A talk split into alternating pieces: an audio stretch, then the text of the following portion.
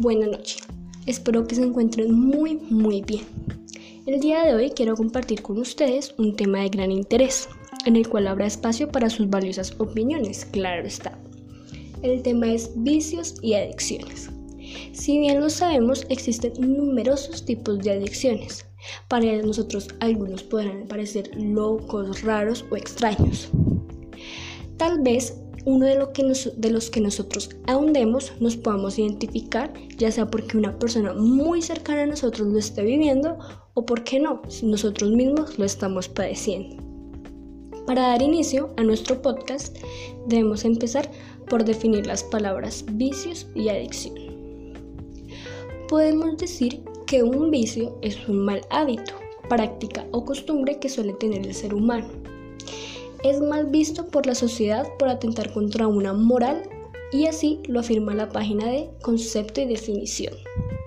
Y no solo por atentar contra una moral, sino también contra nuestra salud, nuestra integridad física o emocional.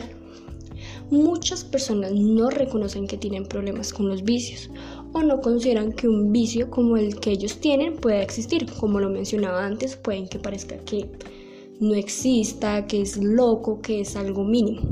Es por eso que aquí podrás encontrar posibles soluciones ante muchos de estos vicios. Pero, ¿qué es una adicción? Bueno, todo el mundo considera que un vicio y una adicción solo es el que consume sustancias psicoactivas, el que tiene problemas con el alcohol, problemas con las compras, con vicios con el celular, etcétera, etcétera.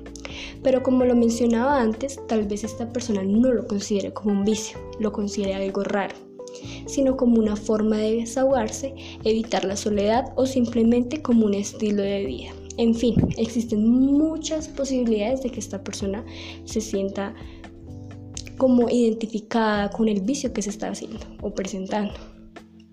La adicción es una enfermedad, un trastorno mental, como lo afirma A.C. Reed, es una enfermedad física y psicoemocional a la que nosotros nos vemos dependientes, que puede que para nosotros esté bien o no sea un problema, pero que cada vez nos vemos más sumisos ante esta situación. Puede que para nosotros parezca normal, al principio, obviamente, pero ya después lo vamos a ver como un enemigo que nosotros mismos inventamos. Es por eso que si tú consideras que tienes un problema del cual te ves ya con la obligación de hacerlo para sentirte bien o normal, estás a tiempo de tener esto, de buscar ayuda. Cuéntaselo a alguien responsable. Te preguntarás en este momento, ¿cómo sé yo todo esto o por qué te digo estas cosas? Bueno, te voy a contar porque conozco a personas muy cercanas a mí que tienen este problema y sé que si hubiera detenido esto apenas estaba comenzando, tal vez hubiera detenido esto.